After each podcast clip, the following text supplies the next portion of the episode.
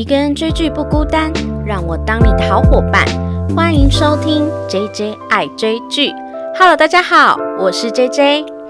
今天这一集呢，我们要来聊最近刚完结篇的一部韩剧，它叫做《如蝶翩翩》。老实说，这部剧啊，我其实在 Netflix 上已经看它出现很久了，但是我是直到它完结篇的那一周，就是这几天，我才想说，嗯。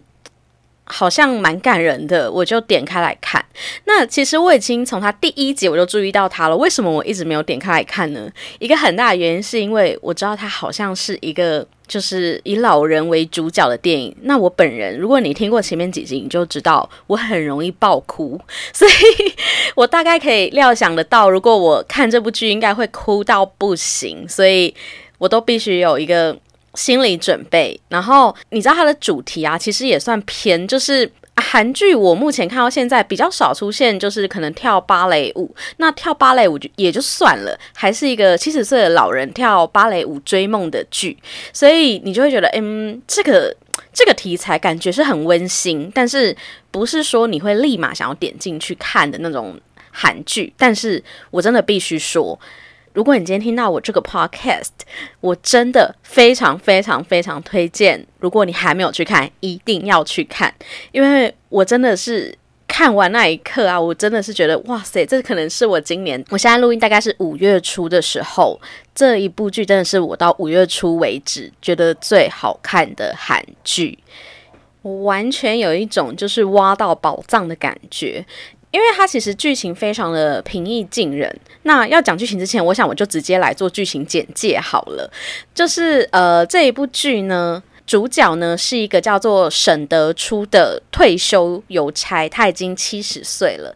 他有一天就是走到一个舞蹈教室外面，然后看见舞蹈教室内有一个二十三岁的芭蕾舞少年，然后他就在里面。翩翩起舞，这样子就跳了一个非常优美的芭蕾。然后他在看着他的时候，突然想起了他年少时，就是很小的时候的梦想，是想要成为一名芭蕾舞者。他曾经躲在一个。芭蕾舞教室外面看着里面的舞者跳舞，然后非常想要融入，可是却被他的爸爸撞见，然后一把抓下来说：“你一个男人想要抹粉跳舞，是想要穷一辈子吗？”就是在审得出他年轻人这个年代，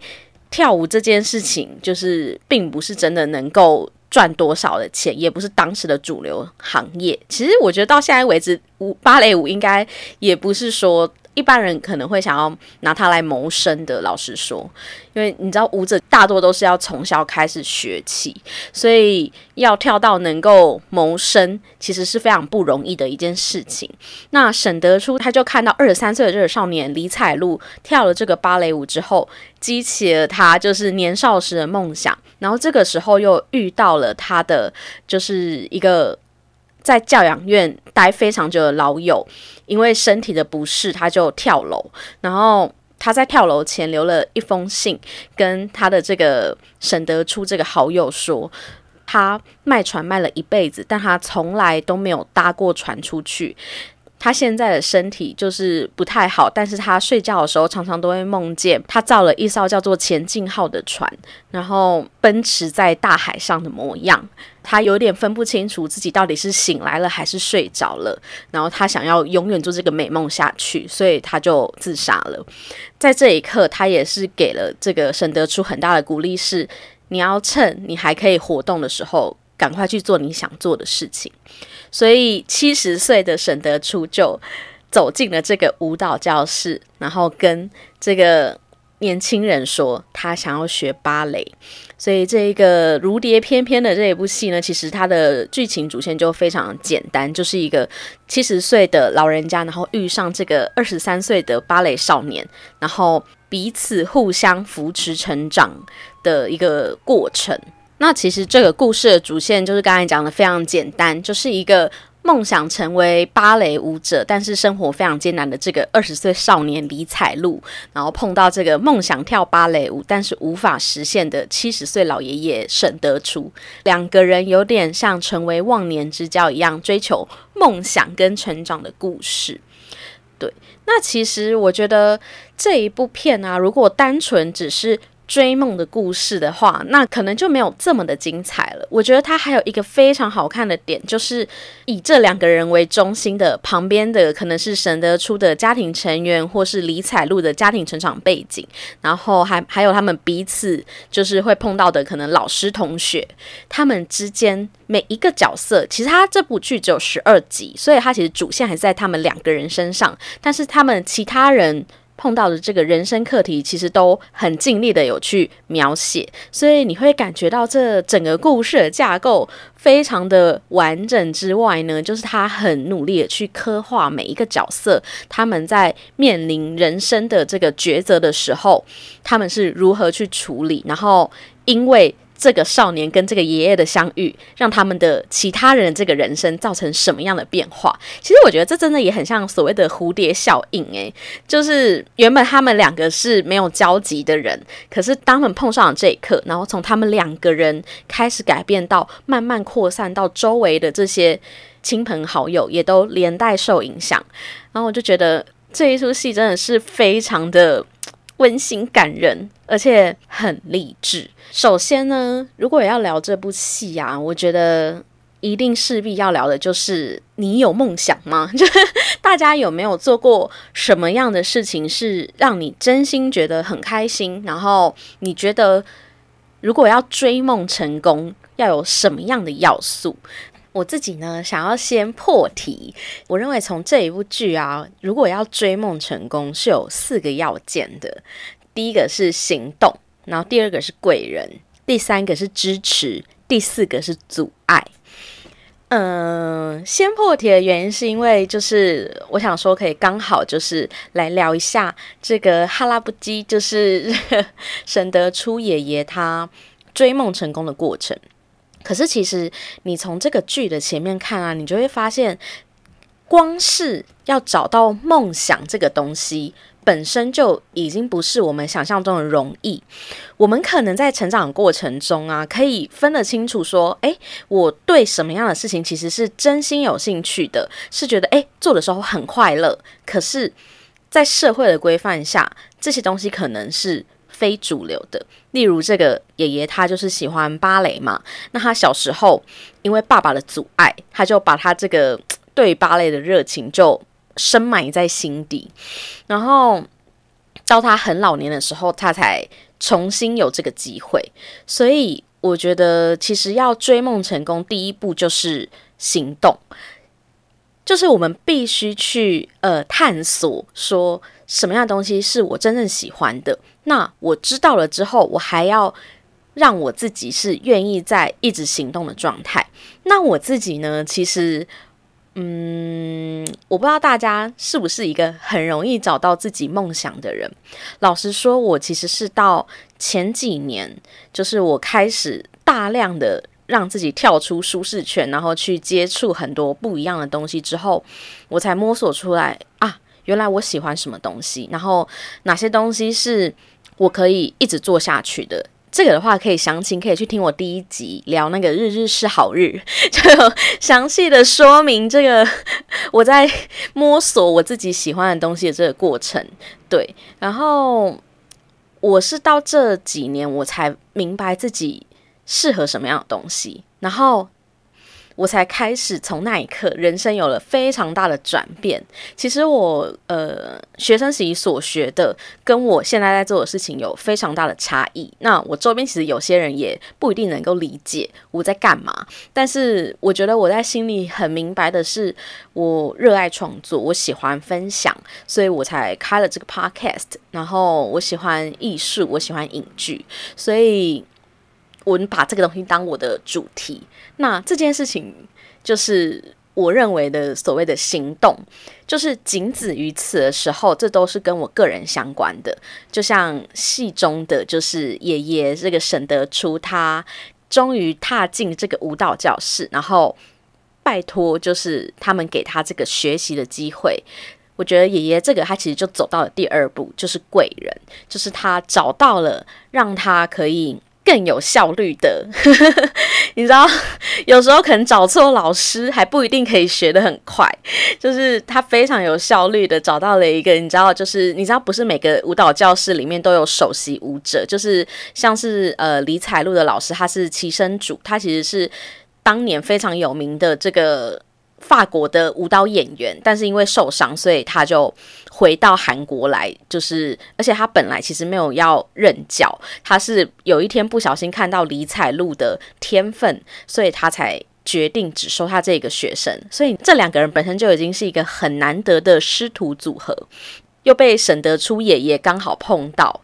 这个这么好的老师，所以其实我觉得在追梦的路上啊。贵人的提点其实非常的重要。那其实我本来看一开头的时候啊，我本来预设这一部剧可能会有有点像那个安海瑟薇啊，跟劳勃迪尼诺演的那个高年级实习生，就是会有一些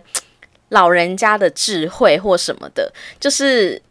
当然，这一部戏让我很惊艳的是，他在最一开始的时候，你会很明显看到李彩璐并没有因为沈德初是个老人家就对他特别的尊敬，反而一开始的时候他是。不认为他是可以做到的，所以他开给他很难的，就是功课，就是让他一周之后去练一个非常困难的舞蹈动作，然后要他撑一分钟。只是他没有想到的是，沈德初爷爷就是一个非常非常有毅力跟坚韧的人，所以他当然就是轻松通过他这个考验。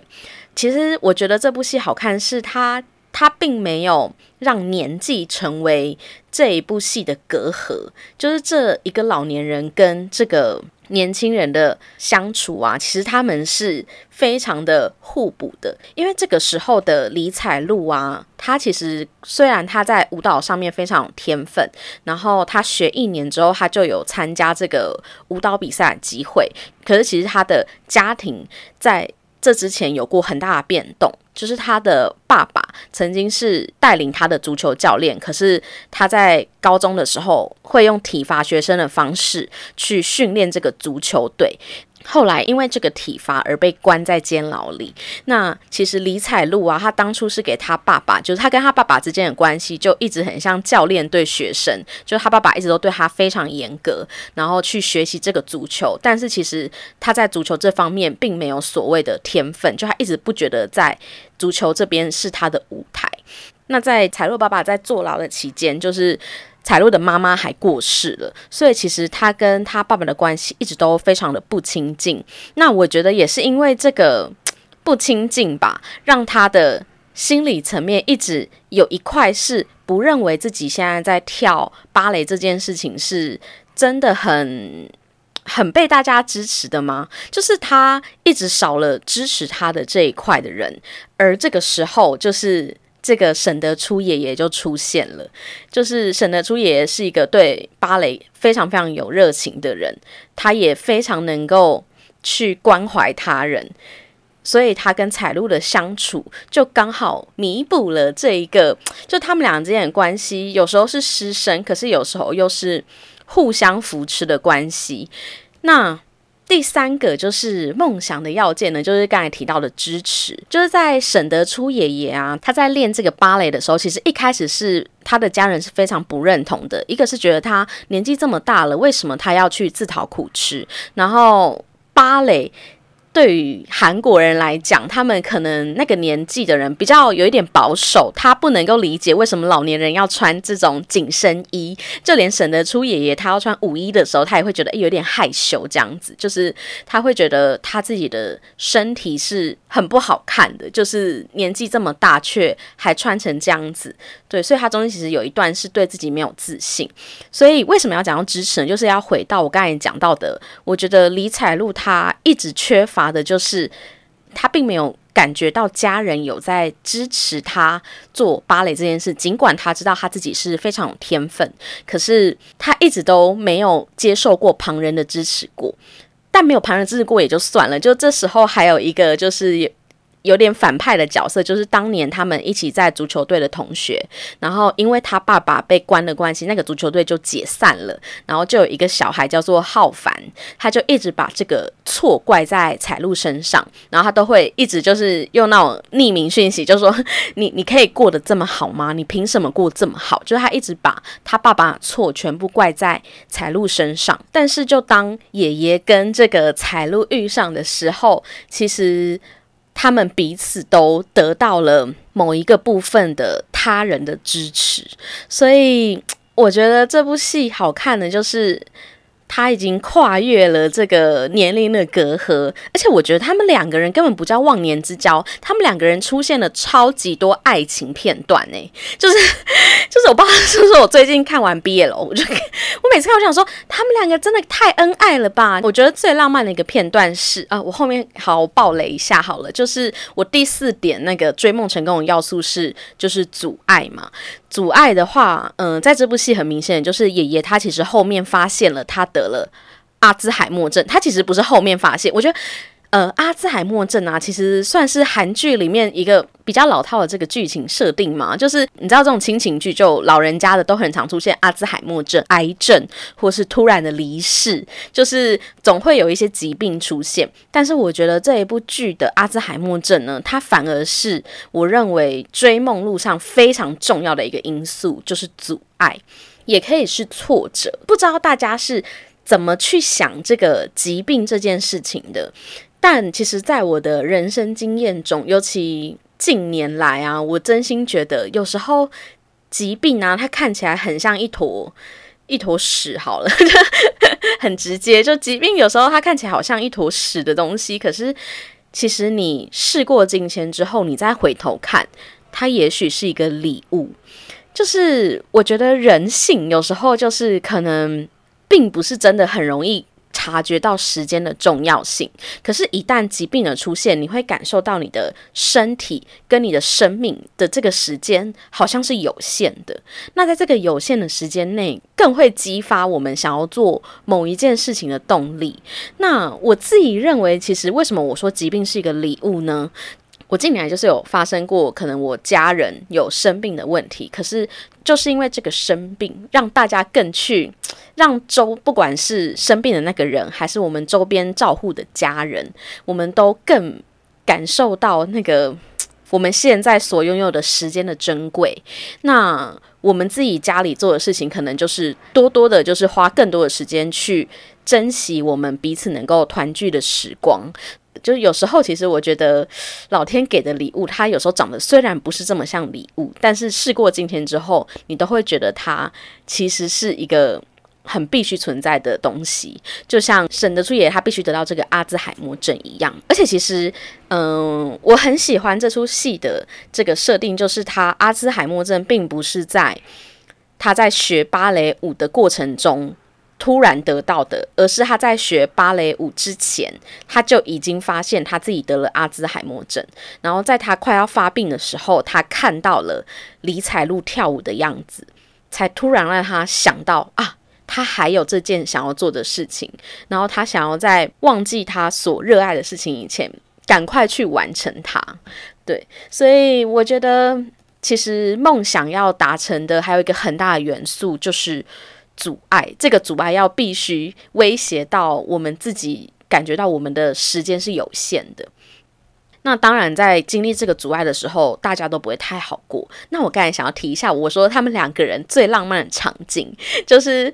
你知道韩国啊，就是他们下那个下雪的时候，他们都叫初雪。初雪的时候，年轻人要做的事情就是去找喜欢的人告白。可是 这一出剧的所有初雪都安排在就是爷爷跟李彩璐之间，就是 尤其他们有一场戏，就是爷爷他因为阿兹海默症病发，然后他就在平交道前就是失忆。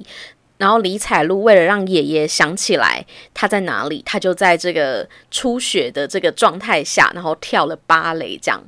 我就觉得天哪，这一切也太浪漫了吧！这真的是我看过这最浪漫的爱情场面呢。就是我觉得他们俩有的是很强韧的，不只是革命情感，还有一种生死与共的感觉，因为我说他们两个人的舞蹈啊，并不是上对下的关系，而是互相扶持。这也体现在他们最后跳的那一个天鹅湖，他们是最后一幕是手牵着手，然后一起把脚往上蹬，就是这一部剧的剧名《如蝶翩翩》，他们就像蝴蝶一样一飞冲天这样子。所以我觉得，从他们两个人在跳芭蕾舞的路上，我们就可以发现什么是追梦成功的四个元素。一个就是行动，就是你一定要去探索你自己喜欢的是什么。除此之外，你还要去努力的去执行这个梦想必须想要做的事情，这是属于个人的。但是在这个路上，也一定要遇到贵人，还有身边的人的支持，然后还有就是阻碍。对，那。第一点要讲的就是这个追梦嘛。那第二个我还想要聊的就是刚才提到的，其实他们各自的家庭成员的人生课题也非常的精彩。就是像是沈德初的老婆啊，海南哦，我非常我非常非常感动的一个画面，就是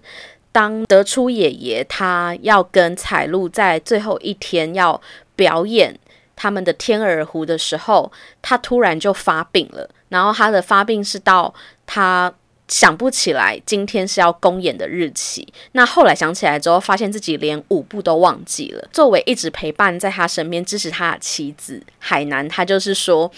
你的梦想有一半是属于我的。”就像当年沈德初爷爷他从邮差退休的时候，他做了四十年的工作。他跟他的老婆说，他能够做四十年的工作，有一半的功劳都是因为他。我觉得他们这一对夫妻的感情真的超级令人羡慕，很真实的老夫老妻的情感。而且其实戏外的这个沈德初爷爷跟这个海南呐，他们已经互相搭档。彼此是夫妻，已经这次是第九次了，所以他们两个人在演夫妻的时候是非常的自然。那除此之外，他们这个家庭的，就是有总共有三个孩子，一个是大儿子沈圣山，他是嗯，因为他是长子，然后小时候他们家呢其实是。非常状况经济状况没有很好，所以他大儿子自然而然就是让自己一直活在这个社会的期待中，然后努力的去工作，努力的带给家庭就是所有经济无余的来源。所以他其实，在很早期的时候，他有一个棒球的梦想，可是他一直都把它深埋在心底，他都不敢去想，因为他认为他是长子，他有责任。把自己先放在后面，家庭放在前面，所以他是这个戏里面最早期的时候，他其实是很反对他爸爸学芭蕾的人，因为他有一部分的心态是他觉得他都这么努力的舍弃自己，你怎么可以就是去做你自己想做的事情？对，但是当然后期的时候发生了很多事情，就是反转的这个过程，就是刚好这个大儿子他就面临了中年转职的过程。除了这个大儿子之外呢，他们还有一个二女儿的家庭。二女儿的家庭呢，是她的老公一直以来都很想要就是选举，但是一直都没有选上，就是所谓的政治上的无业游民。然后他们两个人算是经营一个房仲公司吧，但是他们之间除了这个。经济上的问题之外，还有他们一直以来都没有办法怀上孩子。那这件事情，其实在二女儿心里一直是一个很难跨越的悲伤。可是也都在最后，当他发现他爸爸得了阿兹海默症的那一段，我也觉得超感动。就是他跟他爸爸说，他终于明白为什么老天爷一直没有给他孩子，是因为老天爷是希望他把。他要对孩子做的这些事情全部回馈到他爸爸身上，所以他跟他爸爸说：“你不要叫我把你送去疗养院，我会像你当年照顾我这个小孩一样照顾你。”我会觉得非常感动啊！我现在想到他家人的相处，都会觉得有一点想哭呢。对啊，我就觉得非常感动。然后。第三个儿子，我就觉得更值得讲。他第三个儿子叫做沈胜官，他是一个嗯，一路念到医学院，然后也当了医生之后，却因为无法承受医生的这个面临生死的压力，他就逃离了医院，然后开始就是在四处游荡，这样，然后到处跟别人说他想要拍纪录片，他想要拍一个病患是如何走到医院的这个过程。那原先呢，他其实是。想要找就是他的第一个病患，可是发现他第一个病患其实已经离开了，就离世了，所以后来就。刚刚好，就彩路就告诉他说，其实沈德初爷爷他得了阿兹海默症，然后他就用假借拍这个纪录片的理由，其实也是真的拍，就是他也帮他爸爸记录了后半段他如何学习芭蕾舞，然后到站上舞台的这个过程。我觉得他这一段非常值得讲，是本来他以为其实医生这个行业并不是他的所谓的天命，或是他必须做的事情。可是他在经历爸爸这个疾病之后，他才感受到家属跟病患之间他们能够存活的这个时间有多珍贵，能够相处的时间有多珍贵。所以他毅然决然又决定回到医院，然后去成为帮家属跟病患之间。拉长相处时间的这个人，所以他原先以为医生这个行业并不适合他，但是在绕了一大圈之后，他才发现，其实这份工作也许才是他真心想要做的事情。所以我觉得让我蛮意外的，因为我刚才前面有提过，就是我其实。以前学校在念的东西，跟我现在做的东西其实是不太一样的。可是，其实我到近期啊，我才感觉到，我本来以为我学校念的东西其实不是我真正感兴趣的，但到了现在，我才感觉到，其实人生走的每一段路啊，真的没有所谓的白费。我当初会小时候的我会对我念的东西感兴趣，其实是它有一块是非常吸引我的，它必须在我。经历过很多事情之后，我才可以越来越明确我自己到底喜欢的是什么样的内容。不知道大家有没有听得懂？诶，就是就是，我觉得我从审慎官的这一个案例里面，就是发现说，原先我们以为我不喜欢的东西，其实绕了一圈之后，你会发现它其实并不是你想象的这样，而是你。你必须经历过很多很多的事件中，你才会明白，你当初选择它其实并不是一个错误。对，所以其实这一部戏啊，就在前面讲，不止讲梦想，还有他们各自家庭的遇到的，不管是中年转职的课题，或是婚姻的问题，或是职涯的迷茫。我觉得，不管是谁来看这一部剧，应该都能 找到一些。前进的勇气吧，所以其实我在看完这一部剧之后啊，就是它真的到后半段后面几集，大家真的要小心，就一定要带着卫生纸在旁边，因为我真的是边看每一集，我真的是至少抽掉五张卫生纸在那边哭，而且它泪点真的是瞬间的来这样子，对，所以我觉得这一部剧啊，它真的就是非常的小品，但是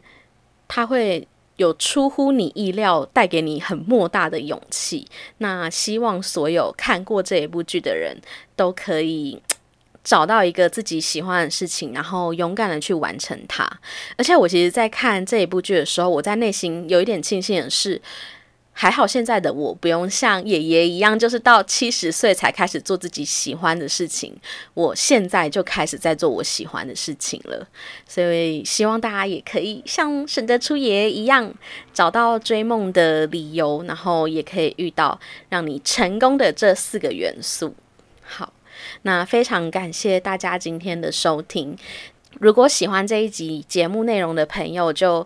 欢迎到下面留言给我一些 feedback，然后也可以去我的 Instagram 搜寻 JJ 爱追剧，就可以找到我。那非常感谢大家今天的收听，大家再见，拜拜。